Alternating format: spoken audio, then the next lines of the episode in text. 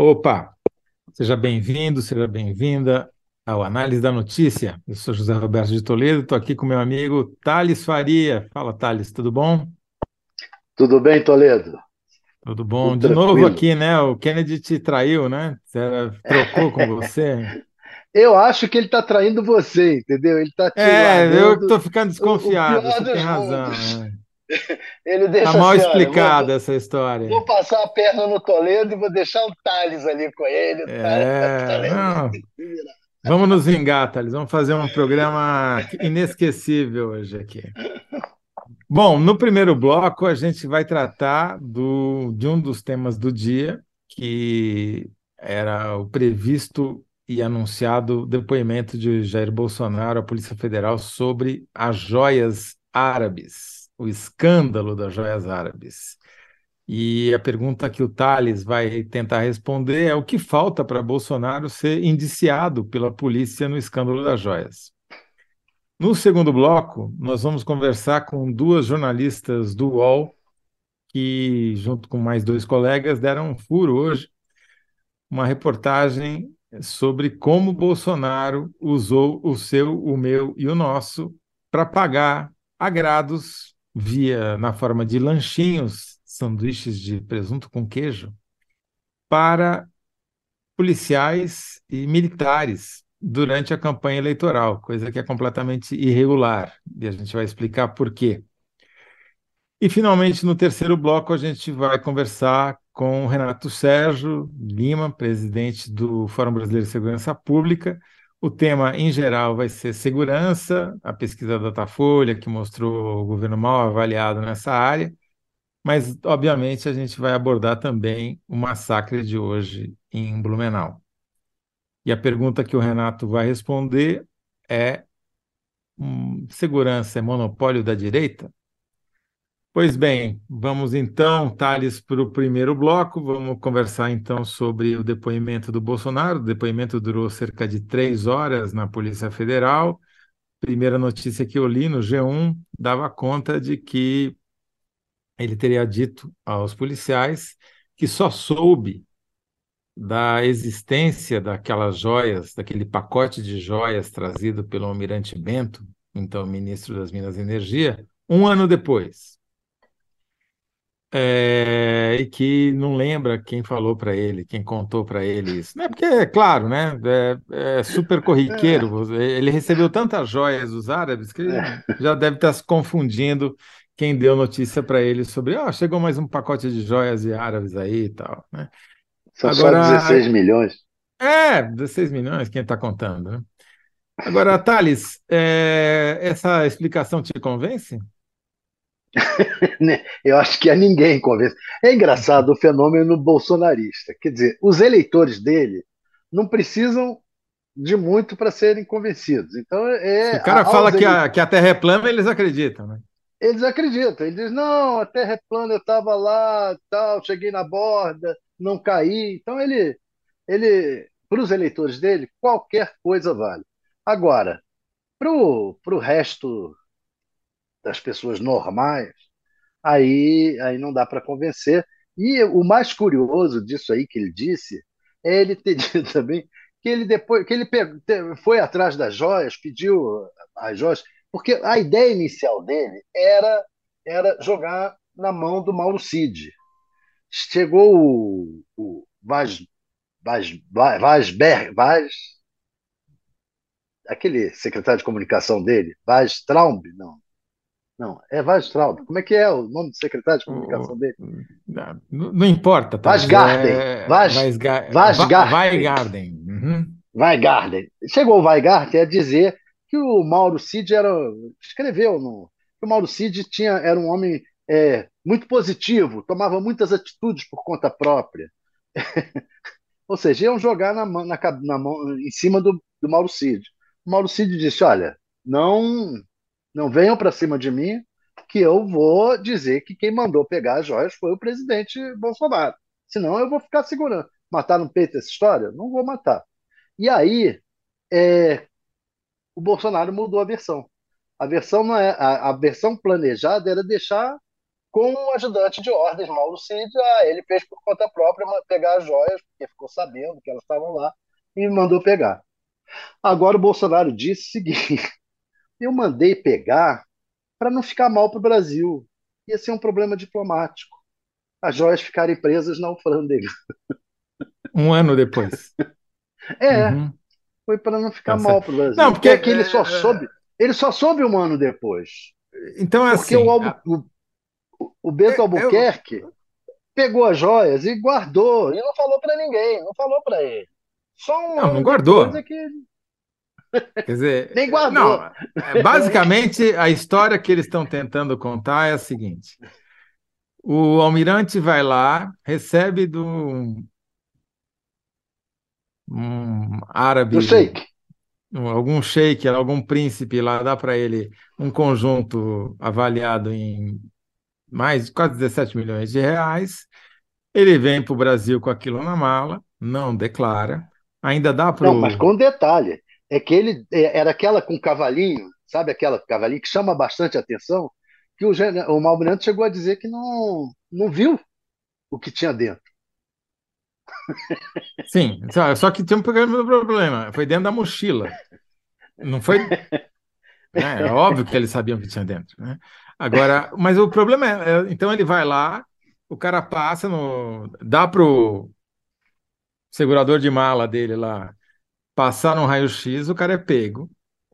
Aí ele volta, mente para o cara da Receita Federal dizendo que aquilo era um presente de Estado e que era de, as joias eram destinadas à, à primeira-dama.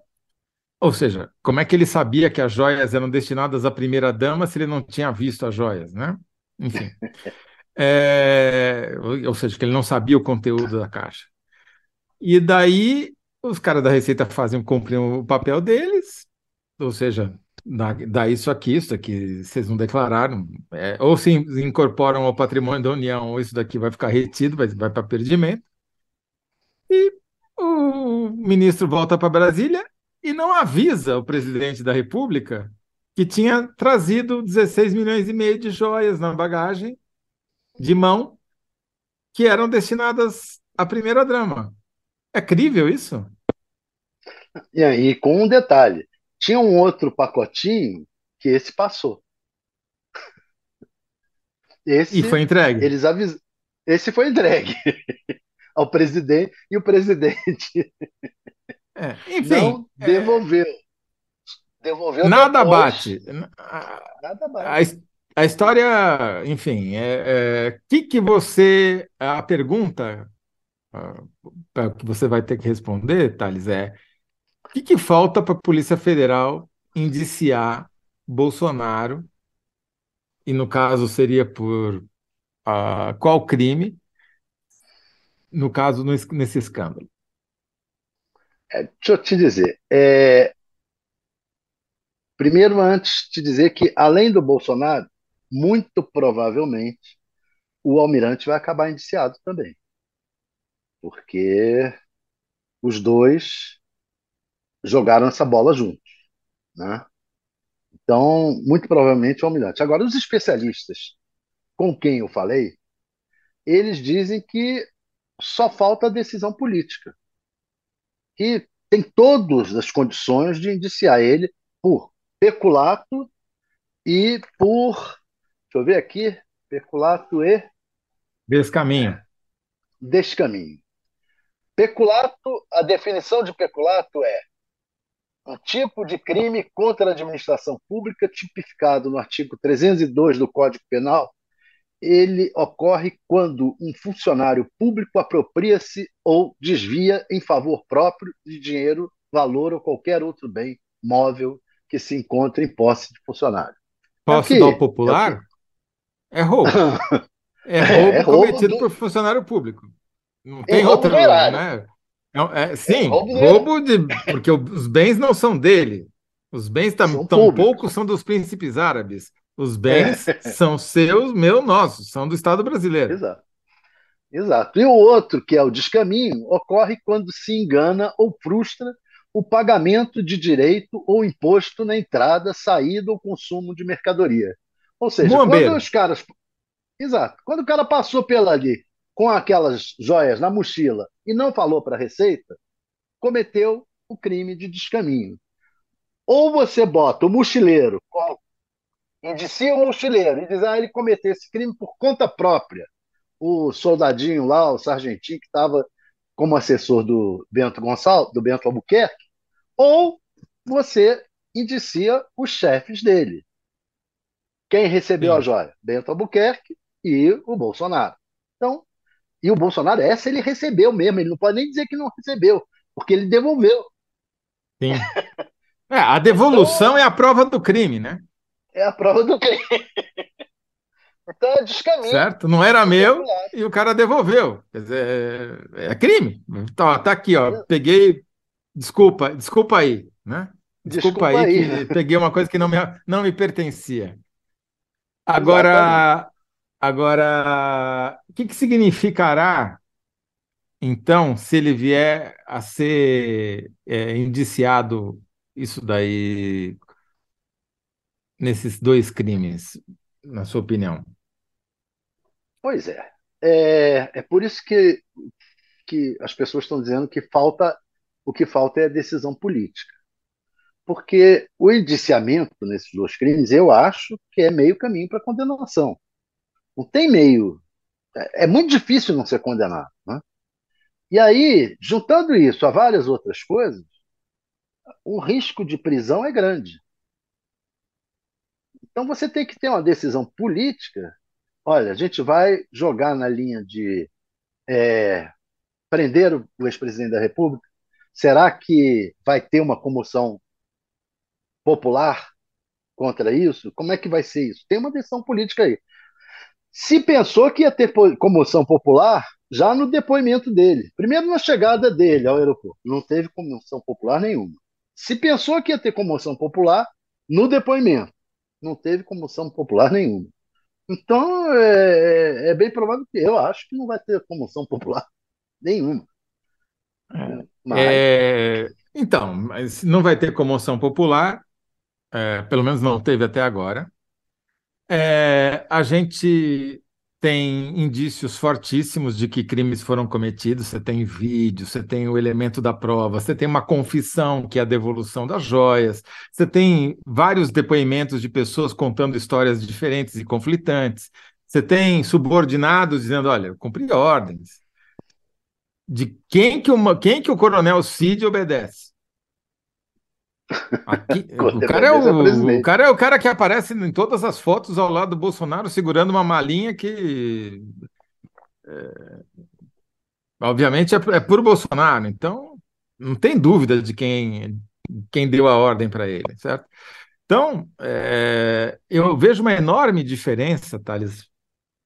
Tem muita comparação sendo feita na imprensa sobre a situação do Trump, que foi pronunciado réu ontem em Nova York por 34 acusações aí de fraude para pagar hush money, né? quer dizer, dinheiro para calar a boca da Stormy Daniels, mas eu acho que tem uma diferença fundamental entre a situação do Bolsonaro e a situação do Trump. Não vou nem entrar no mérito dos casos, na força das provas, na gravidade das acusações. É o tempo. O Trump tem uma eleição ano que vem esse julgamento dele pode ser que não ocorra em tempo de impedi-lo de ser candidato. Agora, o Bolsonaro tem quatro anos pela frente, mais ou três, três e pouco. Quer dizer, é muito tempo no sereno, tomando tiro, para sobreviver impunemente nessa história, você não acha? Acho e acho que esse tempo longo piora a situação dele diante do que é a justiça brasileira. Porque você, você pega a justiça americana, ela é muito mais célere que a nossa. Então, quatro anos é a justiça ainda até lá. Não vai ser julgado agora, não é? Esse julgamento, a decisão sobre isso não é para agora. Vai ser, ele vai ficar sofrendo esse processo que vai se juntando a outro. Né? Uhum. E antes ainda vai ter a inelegibilidade, que é outra questão. Né? Sim. Então ele fica, fica inelegível, que é muito provável, e vai responder esses processos criminais que estão aparecendo contra ele. Bom, respondendo a pergunta agora em 75 caracteres, doutor Thales Faria. A pergunta é: o que falta para Bolsonaro ser indiciado pela polícia no escândalo das joias? Esse negócio de, de 75 caracteres foi uma tortura que você inventou para os entrevistados, né? Não fui eu. É, isso é um padrão do UOL. Eu só sigo as regras, diferentemente do almirante, do capitão, do coronel. Tá, então a culpa é do UOL. Bem, para especialistas, só falta decisão política para Bolsonaro ser indiciado. O que, que você acha? Tá bom. Especialistas é aquela coisa, né? Pode ser qualquer um, mas tudo bem. Vamos é, botar advogados. um advogado, juristas. Uh... É para advogados, é... pode ser advogados. Acho que é advogado. Tá ah, beleza. Para... Porque jurista é, também, seu Frias, seu Frias, ah, saudosa memória, né? tinha uma frase ótima sobre jurista. Jurista, ele falava assim: jurista é aquele cara que você chega e fala assim, doutor, eu preciso de um parecer. Ele só pergunta uma coisa: contra ou a favor? Mas enfim, vamos lá. Então, a resposta do Thales é: para advogados, só falta decisão política para Bolsonaro ser indiciado no escândalo das joias. É isso, certo? Isso. Muito bom. Então, estamos sintetizados. Eu vou ler rapidamente alguns comentários das pessoas que estão nos assistindo. A gente tem que prestigiá-las, porque elas são poucas e raras, mas são fiéis. Então, a Lucélia Lima. Bolsonaro já marcou o bingo do Me Indicia, por favor. Agora falta só a formalização do ato. Elaine Risucci. Boa noite, Toledo e Thales. Grande abraço de São João del Rei, Minas Gerais. Aí, Thales. Boa. Internacional essa. Graziano Ramos. Nada como as quartas e quintas que posso assistir a análise ao vivo. Ainda sigo aí indicando análise nas sextas-feiras. Não é justo ficar no sem análise na sexta. É justíssimo ficar sem análise. Pelo amor de Deus, Graziano. Agora, esse Souza. título da Lucélia Lima era muito bom, hein? É bom, é bem bom esse título. Você vai ter um, um páreo duro hoje. Cris Souza, poxa, eu ia comprar mais 52 imóveis com dinheiro, ops, com joias vivas e não deixaram. Também não é, não é mal esse daí, hein? Esse daí é bem simpático, né? E a, a Sandra Fernandes Erickson vai na, na medalhinha, como se diria sobre aquele zagueiro, né? É muito crime, gente, é muito crime. Muito bom. Então tá, gente, vamos agora para o segundo bloco, que é o nosso furo, e nós vamos entrevistar duas eminentes jornalistas aqui do UOL, a Gabriela Vinhal e a Silvia Ribeiro, que estão aí conosco já, estão aí na tela. Muito bem, muito bem-vindas, Silvia e Gabriela. Gabriela e Silvia, tudo bom? Tudo bem, Toledo, obrigada pelo convite. Tudo, tudo bem, bom, boa noite. Ah, bom, bom recebê-las aqui. A gente é que agradece, né? Porque vocês deram o furo, a gente só fatura em cima, né? É bom porque a gente não trabalha, a gente só pergunta, vocês vão respondendo e tal. É, primeiro, conta pra gente quem é a equipe, que eu sei que tem mais gente envolvida, e qual que é o título da matéria de vocês. A equipe envolvida somos a Camila Turtelli, a Gabi Vinhal, que está com a gente, e o Eduardo Militão. Muito bem. E a matéria, qual título? A matéria é que o Bolsonaro pagou 21.447 kits lanche com o cartão corporativo durante as eleições, durante a campanha eleitoral. Muito bem. Então, agora vamos eh, pegar kit por kit para entender direito essa história. Né? X. É, primeira coisa, a fonte dessas informações se eu entendi corretamente pelo que eu li, são várias, não é uma coisa só. Tem um pedido de lei de acesso à informação, que eu acho que foi feito pelo, pela agência Fiquem Sabendo, não é isso? Que disponibilizou os dados para o UOL, e depois vocês conseguiram ver, porque as informações do, do, da lei de acesso só davam os dados genéricos, digamos assim, sobre quantidades, sem discriminar. E daí vocês tiveram uma trabalheira desgraçada para ir atrás das notas fiscais de cada compra, é isso? Exato. É. Essa parte, Toledo, a Gabi que a Gabi e a Camila que, que trabalharam, né? Que fizeram, que foram até ali o, o pavilhão de metas, né? Que é o anexo do, do ali no, no, do Palácio do Planalto, e eu acho que a Gabi pode explicar esse trabalho. Conta aí, Gabi. Então, não, então é, é isso aí que a Silvia falou, né? As notas elas estavam no pavilhão das metas, que é um anexo do, do, do Palácio do Planalto, que é onde tem a parte de orçamento, né? Que é onde os servidores colocam ali, apresentam as notas e fazem essa prestação de contas em relação ao, ao cartão corporativo. A Fiquem Sabendo pediu uma lá e sim, ela foi a primeira a ser atendida, porque ela foi a primeira a apresentar essa lá em relação às notas fiscais. E o que acontece é que tem um sigilo, né? E o sigilo foi derrubado, e aí as notas ainda não tinham sido digitalizadas. Então, a Fiquem Sabendo, né, conversou com algumas, alguns veículos, o UOL era um deles, e aí a gente foi até lá, eu e a Camila, e começamos o trabalho manual, realmente, assim, vários malotes, vários relatórios de viagens, e aí pegando as notas e anexando. Detalha o que é o trabalho manual bastante manual. É o seguinte, os relatórios de viagem, eles são anexados em processos, né, e tem a numeração certinha, e aí os, os processos vão dentro de malotes, e aí tem malotes de 2019, muitos malotes, é, não sei nem contabilizar, muitos mesmo. É, cada malote tinha cerca de seis processos, volume 1, 2, 3, dependendo do tamanho do processo. E aí, é, em relação ao, aos anos, né? Quando a gente chegou lá, isso aí é legal a gente dizer, né? É que os servidores estavam um pouco receosos, assim, da, de como foi, né? Assim, é, por conta de todo o alarde, né, todas as notícias envolvendo o governo Bolsonaro em relação a esses gastos, em relação ao cartão corporativo e aos sigilos, né? Então, os servidores ficaram um pouco receosos e aí no início não tinha muito como uma escolha exatamente assim do malote que a gente tinha acesso, né, dos processos. Então, a gente começou olhando o malote de 2020, por exemplo. E aí depois chegaram os malotes de 2022. E aí a gente começou a, a abrir os malotes e aí pegar os, esses relatórios de viagem. Esses relatórios de viagem, eles basicamente colocam, né, os servidores colocam o motivo da viagem, né, a data, o lugar, é, o efetivo que vai acompanhar, a comitiva que acompanharia o, o, presidente. O que chamou bastante atenção, que foi é, essa base da notícia, né, é que na finalidade da, dos relatórios de viagem estava a atividade eleitoral pagas com cartão corporativo. Então, assim, o próprio servidor colocava que era atividade eleitoral, sabe? E aí a gente começou a olhar os relatórios e ler, e, assim, é, é um número gigantesco de kits lanches para militares locais que faziam a segurança para motociatas. Então, o Bolsonaro viajava com uma comitiva, né, é, para participar de, de campanha, né, de atos de campanha, motociatas, principalmente, eventos religiosos, uh, com pagando é, a estrutura inteira com cartão corporativo. Tá, deixa eu entender então. Então vocês tinham lá uma pilha gigantesca de malotes e processos e notas fiscais e vocês precisaram eleger por onde vocês iam começar. E examinando o material, vocês se depararam com essa curiosa descrição uso eleitoral. Isso. E daí exato. vocês focaram nessas notas fiscais e definiram um período. Qual período vocês pegaram?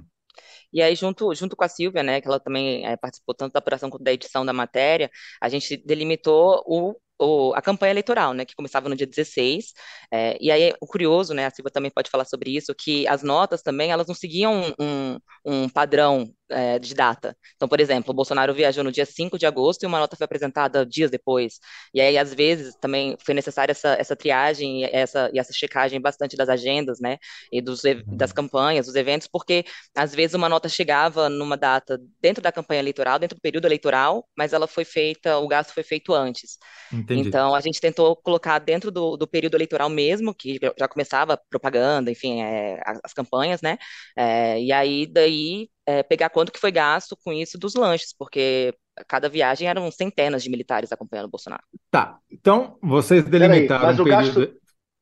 O ga... Desculpe, Fala, o gasto foi feito antes do período eleitoral, Não. mas ele, ele colocou como, como é, não, pelo que eu entendi, elas só pegaram não o que a foi matéria. feito no período eleitoral. Isso, é porque tinham alguns gastos, é isso, é porque depois de um tempo você vai entendendo como é que funciona a triagem das notas. Algumas notas eram apresentadas depois, né? Tem um prazo para o servidor apresentar essas notas, e aí a, calhava também de ser dentro do período, mas essas notas a gente acabou não, não colocando, não incluindo, porque justamente o gasto não foi feito. Digitalizaram tudo isso, quer dizer, cada nota por nota, então, centenas aí... de notas. Essa digitalização foi feita pela Fiquem Sabendo. Ela levou um scanner profissional, assim, escaneava mais de 100 páginas facilmente. E aí depois a gente ia olhando uma por uma, né? O que acontece é que como a gente teve acesso também ao processo físico, a gente também já, já anotava, fazia algumas, algumas anotações em relação a esse processo, né? Para depois uhum. também olhar na digitalização das notas.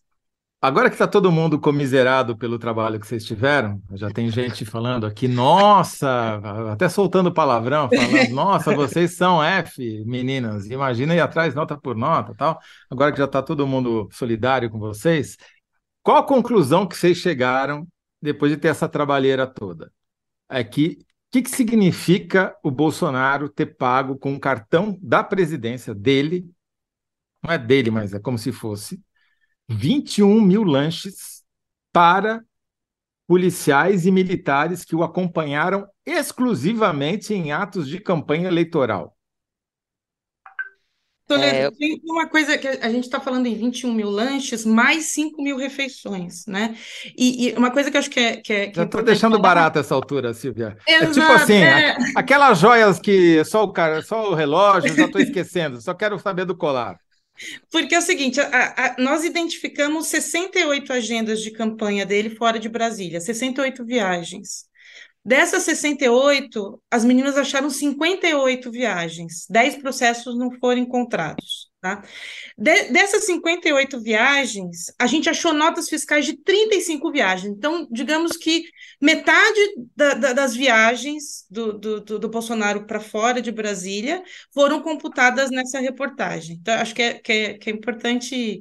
É uma amostra, não é nem o universo, é, é, é uma amostra grande, que é metade, mas.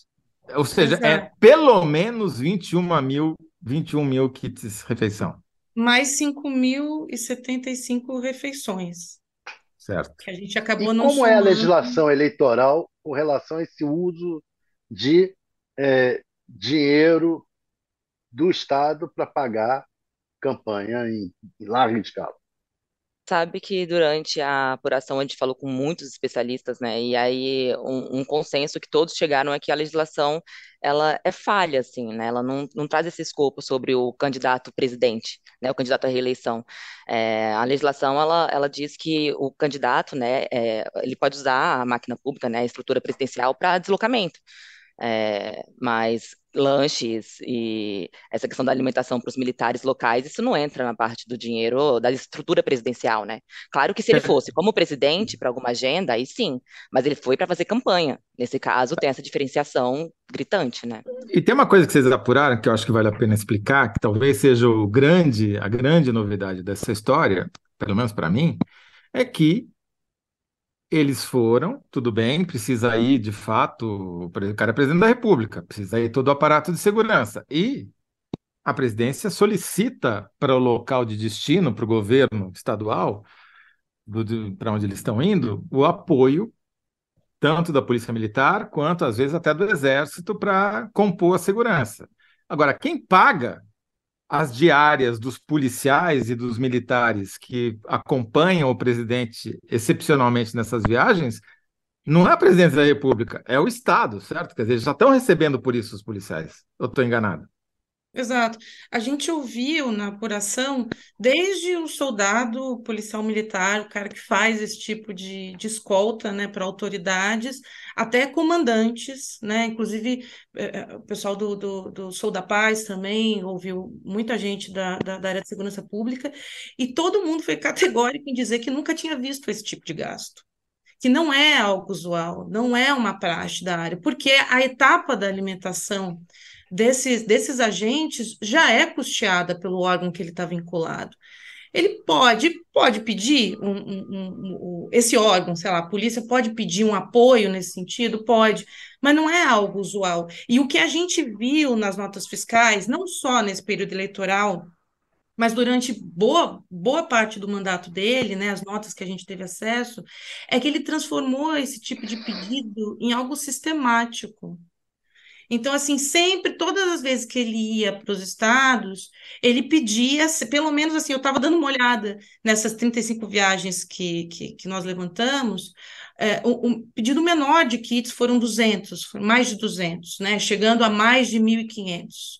Uhum. Né? Então, assim, é, é algo que, que, que, é um volume muito grande, e isso chamou muito a atenção também do pessoal da, da, da, da pessoal da, tanto estudiosos como uh, uh, os agentes de, de, segurança pública mesmo, porque isso e, não é usual. Tem, não. É, na verdade, é uma duplicidade de pagamento, porque se Também. o policial ou militar já está recebendo diária para fazer aquele serviço, se ele recebe um lanche, o que, que tinha no lanche? O que, que tinha na nota fiscal, Gabriela? Que que, como é que descrevia? Os lanches, assim, nem todos tinham as, as, as especificidades, né, das notas, assim, mas era basicamente dois sanduíches, uma fruta, uma barra de cereal e uma água, um suco, né, Silvia? E não era de é. mortadela. Era, não era frios. Normalmente era presunto e queijo. Queijo e presunto, né? Porque para diferenciar, tá certo? Isso. É um sanduíches diferenciados, entendi. Isso. E, e, quer dizer, o cara recebe uma maçã, um, dois sanduíches de queijo com presunto, água, mais não sei o que, café, sei lá o quê. Barra de cereal. Ele, ele não vai, a barra de cereal, ele não vai gastar o dinheiro da diária dele. Certo? Então, é ele fez um agrado. Não é isso o termo que vocês usaram na matéria? É. Um Sim, agrado do Bolsonaro? Verdade, quem fala isso, inclusive, é o Alberto é né, que é um advogado da área eleitoral. Ele, ele usa esse termo e outras pessoas também corroboram, né? É um, Tem um... É um agrado, né? Considerando ainda mais a base dele, né? É, é, é, é essas categorias fazem parte da base dele, né, também. É, tem um é. adendo também em relação a esses eventos, só porque tem o kit lanche, né? Tem essa questão da diária dos militares que fazem essa segurança, mas também a gente pegou muita nota, assim, num, é, nos relatórios a gente via, assim, pagamento de grades, né, para fazer a segurança das motocicletas, também com cartão corporativo. A impressão seja... que vocês têm, é, se esse assunto para no TSE, é, não vai dar grandes problemas para o Bolsonaro. Ou vai dar? Então, o que os, os, especialistas falaram é que isso seria um abuso de poder político, econômico, econômico. e improbidade, improbidade administrativa. Então, sim, ele, se, se essa investigação é, se transformar num processo, se ele se tornar o réu, se ele for condenado, ele pode se tornar inelegível. Se ele fosse, se ele tivesse sido eleito, ele poderia ter o mandato cassado. Esse é o cenário que eles colocaram para a gente. Agora, é. já tem procurador sabendo da história? O que, que eles acharam?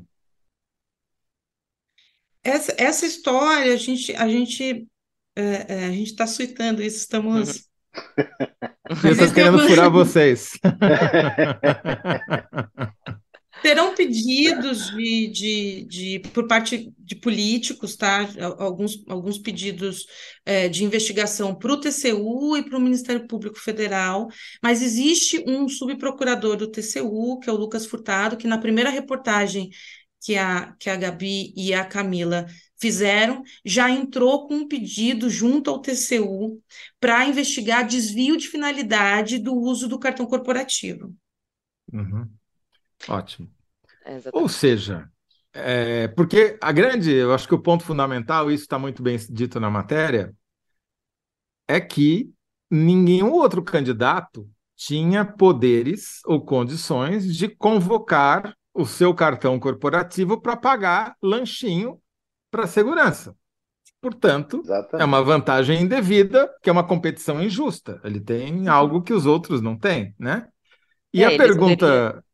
Só, Fala, só porque o, o, o, partido, a coligação poderia ter ressarcido, né? E não tem também nenhum tipo de, de, de ressarcimento ainda em relação a essas despesas. Vocês tomaram esse cuidado, vocês foram checar para ver se o PL não tinha pago, Isso. reembolsado o Estado brasileiro por essa despesa. Não pagou. Os kits, nada. E a gente entrou em contato também, né? E não responderam, não deram justificativa em relação a isso para a nossa matéria. Muito me surpreende que uma pessoa do calibre de Valdemar da Costa Neto, presidente, dono do PL, não tenha feito um ato cívico dessa magnitude. Mais um né? probleminha para o pro, pro Bolsonaro, né? Mais uma é, que vai entrar. Né? Meninas, a gente poderia ficar falando, eu, eu acho essa história inacreditável, a gente poderia ficar falando sobre horas aqui, mas infelizmente já estou comendo cinco minutos do tempo do próximo bloco e eu queria ir direto para a síntese, que vocês vão ter que se esfalfar e botar em 75 caracteres, que é a pergunta é quem pagou pelos agrados de Bolsonaro a PMs na campanha? Mas pelo que eu entendi, tá fácil. Foi eu, você, nós, todos, Dá né? em menos de 75 caracteres. Nossa. Eu ah, aliás, o título acho que foi esse, né? Em algum lugar tem esse título. Nós pagamos pelos agrados de Bolsonaro aos policiais durante a campanha. É isso, não tem, não tem muita dúvida. Parabéns à reportagem, espero que ela tenha muitos desdobramentos. E agora, só para sacanear, vocês continuam indo lá no anexo para escanear mais notas fiscais de outros anos? não? Ainda Então, tá, eu acho que nesse- também ainda, ainda tá indo, né? Nesse, então, nesse processo, eu achei uma nota fiscal muito interessante.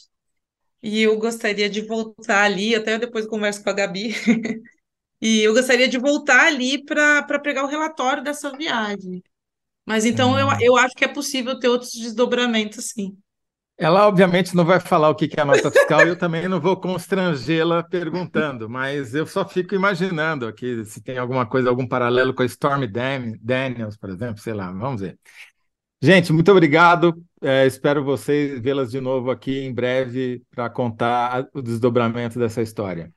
Obrigada, Toledo. Obrigada, Vou Toledo. encontrar você e o Thales. Beijão. Abraço. Bolsonaro agradece muito o favor que vocês fizeram.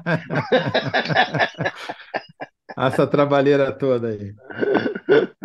Muito bem.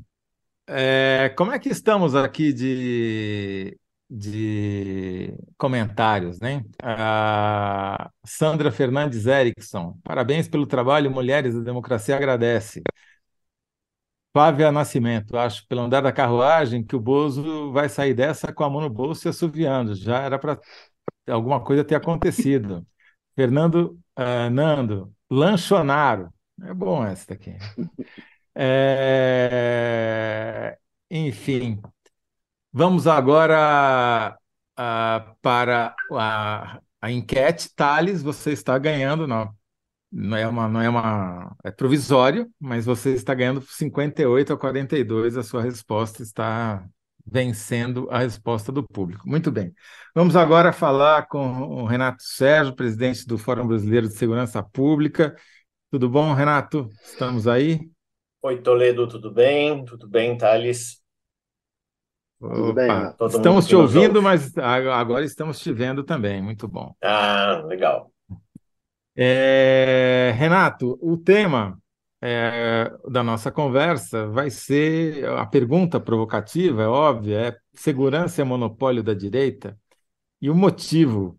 Hoje, aliás, hoje não falta motivo para a gente fazer essa pergunta, mas é, eu elenquei alguns aqui. Um, que a gente até já tinha comentado no final de semana, quando saiu a pesquisa Datafolha, foi que, segundo o Datafolha, a segurança ficou em segundo lugar e ainda no empate técnico com a economia, que ficou em primeiro, como o tema no qual o governo Lula se sai pior. 12% elencar, citaram a segurança como uma das áreas em que o governo sai pior e apenas 1% citou como uma das áreas em que ele sai melhor. Né? Isso já chama muita atenção. Mas não fica por aí. O... Pedi uma pesquisa para o Google Trends e o, o interesse pelo termo segurança pública subiu 45% na comparação do primeiro trimestre de 2023, primeiro ano do governo Lula, óbvio, com o peri- mesmo período do governo Bolsonaro, ou seja, primeiro trimestre de 2019. Então, é, apesar do governo ser de esquerda e o tema ser, aspas, de direita, o interesse cresceu quase 50%. E é, tem várias coisas que corroboram essa, esse aumento de interesse das pessoas. Por exemplo, as pesquisas por boletim de ocorrência bateram recorde em janeiro, principalmente em São Paulo e no Amazonas. E pesquisas como Câmara de Segurança têm um crescimento de mais de 100%, enfim, vários indícios de que o tema segurança cresceu durante esses primeiros 100 anos, 100 dias de governo Lula e com uma avaliação negativa. Se vai para as redes sociais, Arquimedes mostra também que é, pega-se esse caso do massacre de Blumenau que aconteceu hoje e a imensa maioria dos comentários, se você pega os atores políticos, estão na direita, com um discurso politizado, pedindo aumento de pena, uma punição mais severa, e meio que dando a entender que é culpa dos direitos humanos, enquanto a esquerda, em menor número, fica é, apenas se solidariza com as famílias. Né? Então, Renato, é, vou lançar uma provocação. Segurança, você que é presidente do Fórum Brasileiro de Segurança Pública, é monopólio da direita na política brasileira? É, não é monopólio, mas a insegurança é muito bem explorada pela direita. Basta a gente ver a, a discussão aí das redes. Afinal de contas, a direita, a extrema-direita, esteve quatro anos no poder com o Bolsonaro, e esse discurso de que ah, o problema são os direitos humanos, ela, na verdade, não conseguiu mudar e fazer isso. Agora, tem uma questão muito interessante quando a gente analisa essa pesquisa, eu acho que é um retrato da nossa área, de quem estuda a área há muitos anos e que talvez o, o, o, os ouvintes é, possam é, refletir junto, que é o seguinte, é, Bolsonaro foi o único presidente desde a Constituição de 1988 que disse segurança é um problema meu, pagando inclusive lanche para policial para fazer motociata. Com o próprio ele, cartão. O próprio cartão controlando a narrativa, dizendo: olha, esse é um problema meu, eu vou resolver. Na prática, se a gente vai fazer análise de política pública e ver o que está acontecendo, a gente não fez muita coisa. Mas os outros presidentes quase sempre se afastaram da agenda da segurança ou a traduziram pelos efeitos das causas sociais, desigualdade, questões mais amplas, e é, se afastaram das polícias brasileiras. Então, isso é uma verdade que a gente precisa reconhecer, que o Bolsonaro foi o que chamou para si, até porque 95% que a gente estima dos policiais brasileiros votaram nele. Então, isso é uma questão importante a ser pensada.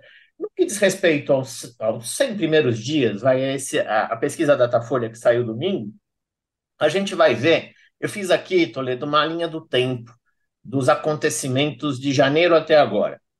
Eu vou falar rapidamente para a gente poder comentar. Primeira coisa foi o governo assumindo a liderança da narrativa, algo importante se o governo quer sinalizar prioridade, com o decreto de revogação das, da, da, dos decretos de armas do Bolsonaro e tentando impor algum tipo de racionalidade, de controle de, e, e de, de política sobre armas, né? tanto de munições como armas de fogo. Mas logo a seguinte, o governo ficou atordoado com os ataques golpistas do dia 8. Reagiu com o, a intervenção no Distrito Federal. Mas depois nós tivemos crise Yanomami e a invasão dos garimpos. Os ataques no Rio Grande do Norte. Uma realidade que se revela cada vez mais forte, que a nova guerra entre milícias e Comando Vermelho no Rio de Janeiro, principalmente na região metropolitana, em São Gonçalo. O plano enfim, que está sendo investigado do PCC de atentar contra as autoridades, incluindo o, o senador Sérgio Moro. É uma explosão que o Google Trends mostra do crescimento de crimes patrimoniais, de feminicídios e das mortes. As mortes, Toledo, começam a subir no final, no, no último trimestre do ano passado. Depois de uma queda muito acentuada de 2018 até o ano passado, mas até setembro do ano passado, outubro, novembro dezembro, em relação ao mesmo período de 2021, cresceu 6,5%. Então a gente precisa pensar que já o governo Lula já foi herdar uma, uma herança complicada, que é a retomada do crescimento da violência. O, uh, toda essa machosfera nem vale a pena falar o nome da figura, porque ele ganhou seguidores em vez de perder com a história ali do, do, do, do, do, ataque a uma influência que o criticou, é, e a ideia das, da violência é, nas escolas. O que a gente vê com isso? Tirando o episódio do decreto de armas, da intervenção no DF, e agora, alguns dias atrás, o lançamento do Pronace, recuperando uma marca do, do seu primeiro governo, Todas as é? demais. PRONASSE, Programa Nacional de Segurança Pública com Cidadania. Todas as outras coisas que eu acabei de dizer são é, acontecimentos que sempre acabam é, atropelando a agenda pública. E o que, que acontece? O governo acabou ficando na reativa, ficando refém da agenda, como a gente discute. E nenhum governo que fica refém da agenda consegue impor uma linha de, de trabalho. Bolsonaro não fez absolutamente nada mas ele impôs a agenda, inclusive em fevereiro de 2019, nesse mesmo período, ele lançou o pacote anticrime, e com isso ele disse que ia resolver, que ia acontecer. Então, o que a gente pode resumir pra, da pesquisa é: o governo tem, na prática, tentado e feito muito. A gente pode perguntar se está mais avançado, menos avançado. Teve também as medidas em relação à violência contra a mulher, que precisam ser que foram anunciadas, mas na, no cotidiano, os acontecimentos, o que a gente costuma dizer, o varejo da segurança pública, que é atordoante, acabou dando tom. E a prova disso é que hoje o presidente Lula determinou ao Ministério da Justiça e Segurança Pública que uh, sejam financiados viaturas para rondas escolares. Essa é a melhor solução em cima dos acontecimentos de Blumenau? Então, a questão prática é: muito está sendo feito e planejado, mas o problema é que a agenda está se sobrepondo e não conseguiu assumir a liderança numa área que é, aí sim, explorada na sua insegurança pelo bolsonarismo, pelo extremismo de direita, e parece que então tudo vira a esquerda não sabe lidar com segurança pública, não sabe falar com as polícias, e a tragédia fica maior do que de fato ela tem, tem se mostrado é, pelos indicadores e pelas pesquisas. Uhum. Thales, quer entrar aí nessa conversa? Ou seja, a tragédia já era antes enorme. Agora não está nem maior nem menor, está a continuidade da tragédia.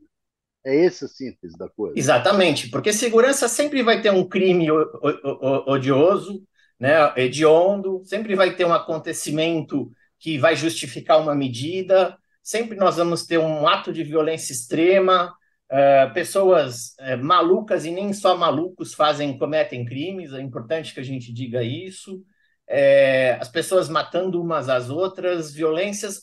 O Brasil é um país de violência extrema, é um país que tem taxas de violências obscenas. Sozinho, nós respondemos por 20% dos homicídios do planeta, conhecidos do planeta. E temos 3% da população. Então, isso não é uma novidade. Qual foi a novidade? Que Bolsonaro conseguiu maquiar isso é, dizendo que estaria resolvendo. Só que nesse gerúndio mesmo, né, já estaria resolvendo e não, e não resolveu. Tanto é verdade que a partir do segundo, do último trimestre do ano passado voltou a crescer e todos os crimes patrimoniais estão crescendo e a letalidade da própria polícia, como a gente vê aqui nos indicadores de São Paulo e do Rio de Janeiro, também continuam crescendo. Então, o governo Lula herda um quadro de insegurança muito forte é, e não tem conseguido é, comunicar o que está sendo planejado para a mudança. Isso é verdade. É, façamos um reconhecimento. O 8 de janeiro deixou todo mundo, todos nós atordoados, mas é possível que a gente então tenha que pensar como que a gente diz que o governo vai reassumir o protagonismo e não esperar os acontecimentos é, para depois dizer, ah, então agora eu vou financiar a ronda escolar. Não, agora eu vou fazer isso porque aconteceu o problema. O problema sempre existiu. Comprar viatura sempre é necessário, comprar armas sempre é necessário. Mas qual a inovação? E eu acho que uh, o PRONASSE, que foi lançado, o Programa Nacional de Segurança Pública com Cidadania, tem elementos novos que poderiam estar sendo anunciados e que uh, justificados não nessa emergência, mas na chave de refazer um pouco uh, o funcionamento da área, que é uma área extremamente complexa e que, só para ter uma ideia, Thales e Toledo, o Brasil tem 86 polícias que não conversam entre si diretamente. A gente não tem só 86? polícia militar e civil. 86. São 27 polícias militares, 27 polícias civis, 27 polícias penais, uma polícia penal federal, PF, PRF, polícia do legislativo. São 86 que não conversam adequadamente. Como é que a gente faz? Como é que a gente pensa a segurança se a gente tem 86 corporações ou, que ou conversam necessariamente... no, no, no, comício do Bolsonaro, uma é. motociata, né? Eles estão conversando aí... mais com milicianos do que, do que entre si. Ah, eu estou com uma dúvida, é, que é, há 30 anos, há 30 anos atrás, o então governador do Rio, que se chamava Nilo Batista, é, se falava em ter uma intervenção ou não federal no Rio de Janeiro, e eu fui entrevistá-lo e ele disse assim, ô Thales, é, ainda não estamos com crime organizado aqui. Vocês vão ver quando o crime organizado tomar conta que não tem mais solução. Tem solução com relação ao crime organizado? Em outro lugar, outros lugares do mundo, quais foram as soluções para um problema desse tamanho? crime organizado, sem dúvida nenhuma, é, impõe desafios gigantescos, Thales. E a gente, é, só para você ter uma ideia, só a cocaína que circula no Brasil, eu estava comentando com o Toledo outro dia, é, que para consumo ou para exportação, principalmente para a Europa, equivale a 4% do PIB brasileiro. Né? Ou seja, não é com polícia que eu vou resolver o problema do, do, é. do narcotráfico. O narcotráfico tomou de assalto boa parte do território da Amazônia, porque ele precisa do território para pra, as rotas de, de tráfico e de lavagem de dinheiro com ouro, com. Então, assim, como é que você lida com isso? Tem saída sim. A gente não pode pensar que não tem. Mas isso depende do quê? Depende de uma articulação entre esfera federal, estadual, municipal e, sobretudo, de uma repactuação do que dá para fazer ou não não é pedindo para a polícia fazer operações no Morro Carioca que vai conseguir resolver o problema do narcotráfico. É, por exemplo, eu lá indo atrás do dinheiro, da lavagem do dinheiro e apreendendo bens de forma muito mais eficiente do que, por exemplo, uh, você ficar como teve recentemente ali na, no Salgueiro, mais uma chacina, ou acho que hoje ou ontem, uh, um caveirão da Polícia Militar do Rio de Janeiro dentro de uma escola, no momento em que a gente tem. Ou seja, qual é a mensagem que a escola é um espaço onde a violência não está interditada. A própria polícia entra com um caveirão porque um criminoso entrou ali. Como é que a gente lida com isso? Qual a mensagem que está sendo passada? Segurança não é só você combater o crime a qualquer custo, o crime organizado, é você criar condições para que as pessoas se sintam seguras, sintam que possam estudar, sair, e ter atendimento médico, enfim. E com isso a gente percebe que é. É, o Estado brasileiro tem optado por deixar territórios à mercê do crime organizado, das milícias, é, mas dá para resolver quando você articula diferentes esferas e combate esse tipo de ação, não só com polícia, a gente principalmente indo atrás do dinheiro. Parece chavão, mas os lugares que conseguiram reprimir o tráfico, é, o crime organizado, conseguiu com medidas de é, combate aos, ao dinheiro, ao dinheiro ilegal. Bom, Renato, é, primeira pergunta simples, mas que não é simples de responder. Existe alguma explicação para esse crescimento, essa volta, essa onda de violência que começou ainda no final do governo Bolsonaro, aumento dos assassinatos, aumento dos crimes patrimoniais? Já tem alguma explicação? É conflito de facções? É, chegou ao fim algum pacto que a gente desconhecia? Ou Você tem vários um... motivos diferentes? 2016 e 2017 nós vivemos o ápice da, com quase 65 mil mortes no país, porque nós tínhamos um momento de guerra entre facções da, de base prisional e milícias em pelo menos 14 estados do país. É, isso, de certa forma, em alguns desses lugares, é, um grupo venceu e o outro grupo uh, ou foi declarado um armistício. Que nós temos agora é que uh, a volta dessa, dessa guerra, o exemplo claro ali é a briga no Rio de Janeiro das milícias com o Comando Vermelho, é, nós temos um fenômeno que tem a ver com o Brasil, o mundo todo tem conseguido reduzir seus homicídios, é, o homicídio no planeta, muito em função até de variáveis demográficas, redução no número de jovens. Só que o Brasil não consegue aproveitar a, a, a essa a, janela demográfica, essa janela, porque você tem crime organizado, você tem milícia, você tem é, territórios em situação irregular completamente tomados pelo crime então você, é, você tem um nível de violência extrema muito alto e você vai criando um ambiente. Todos os estudos mostram que em ambientes de radicalização político-ideológica, a violência passa a ser uma ferramenta muito, muito presente no dia a dia. E eu lembro de uma pesquisa que nós fizemos um pouquinho antes das eleições, em que mais de, se eu não me engano, 5 milhões de pessoas tinham declarado que tinham sido vítimas de ameaças de violência ah, nos 30 dias anteriores à eleição. Ou seja, o Brasil está vivendo uma situação de medo absoluto. E não é porque nós conseguimos mudar o governo que esse, esse medo desapareceu. Como é, quais são as ações que podem ser feitas? É, tem ali o, o, o, o, o dia a dia de polícia que precisa ser tocado, mas o governo precisa, de certa forma, retomar a narrativa de que contra isso a gente tem que promover cidadania. Não adianta querer promover a barbárie. Promover a barbárie é se igualar aos criminosos, se igualar a quem está cometendo esses atos. E esse é o grande debate, porque as pessoas, numa hora dessa, num ato, o Brasil vive tanto que as pessoas querem um retorno, querem uma resposta. E muitas vezes querem mais ver um ato vingado do que justiça que vai demorar 10, 20 anos para que chegue a uma conclusão.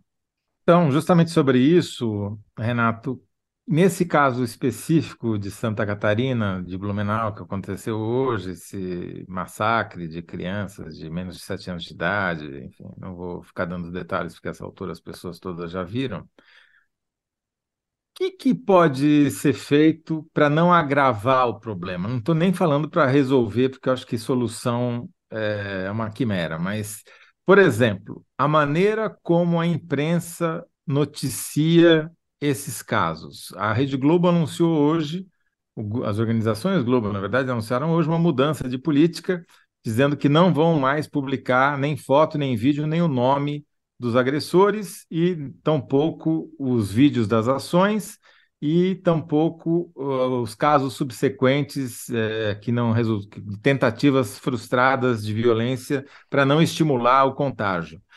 Explica para a gente primeiro um pouquinho rapidamente como é essa dinâmica epidemiológica, é uma, é uma, é uma epidemia mesmo, e ela é, como se fosse um vírus, né? Ela vai se transmitindo de pessoa a pessoa. E que, que, que medidas, qual é a máscara, qual é a vacina, qual é o mecanismo mais eficiente para evitar essa propagação?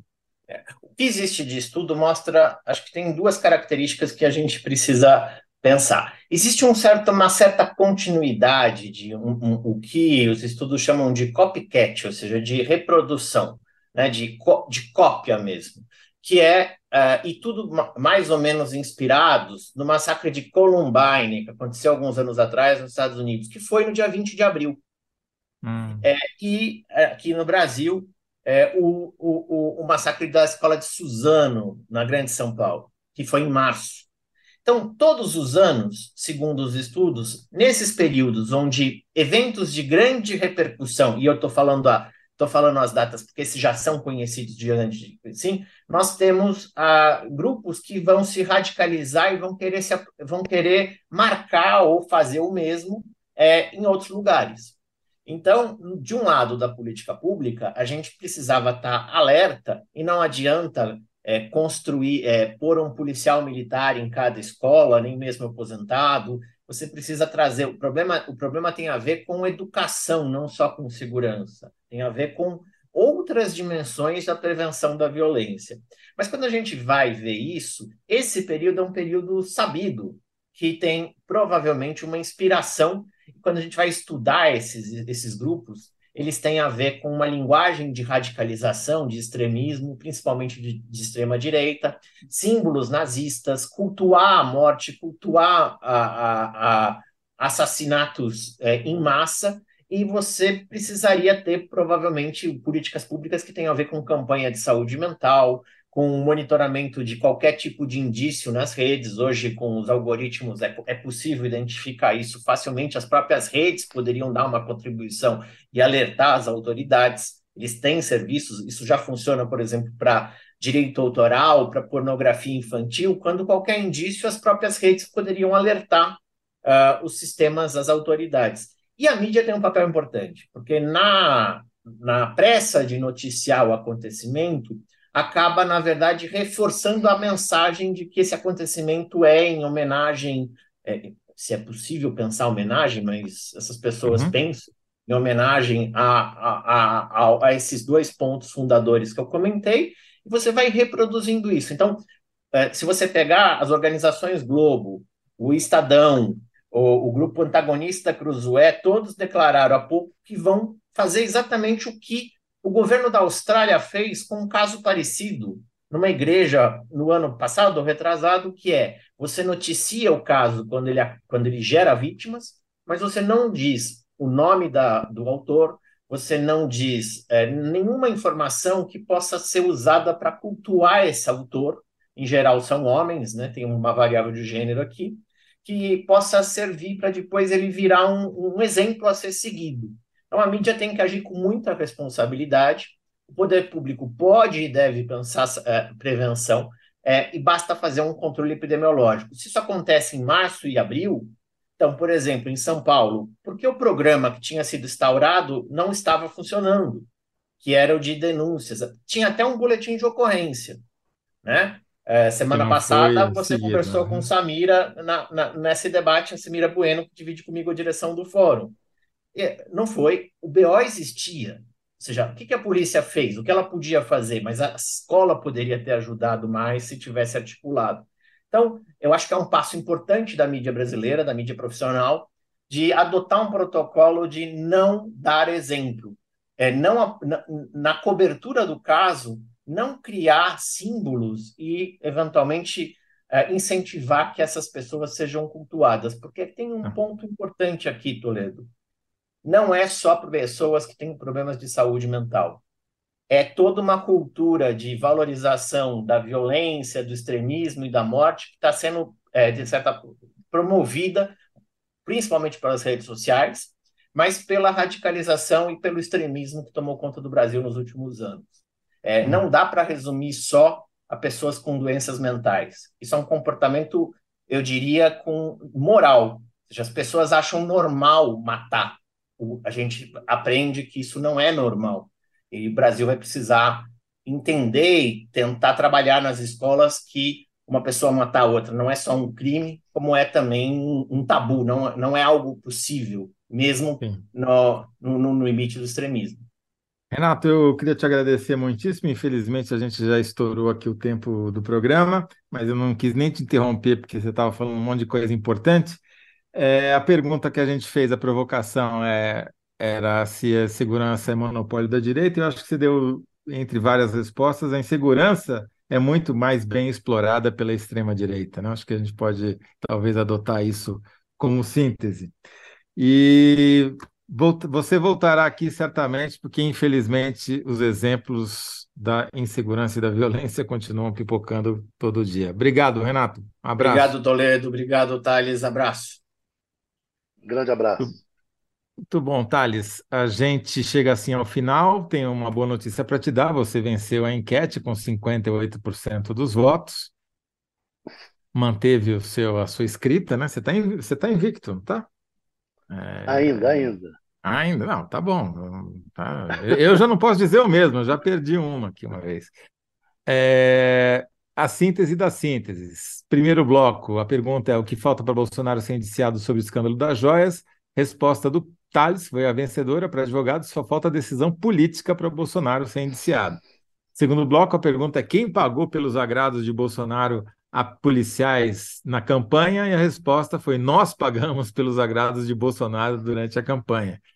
E no terceiro bloco, segurança e monopólio da direita, a resposta do Renato foi a insegurança é muito mais bem explorada pela extrema-direita. É isso aí, Thales, muito obrigado. Boa noite, até semana que vem. O, análise volta amanhã, dessa vez com o Kennedy, se ele cumprir a promessa, e eu, às 19 horas aqui. Tchau, tchau.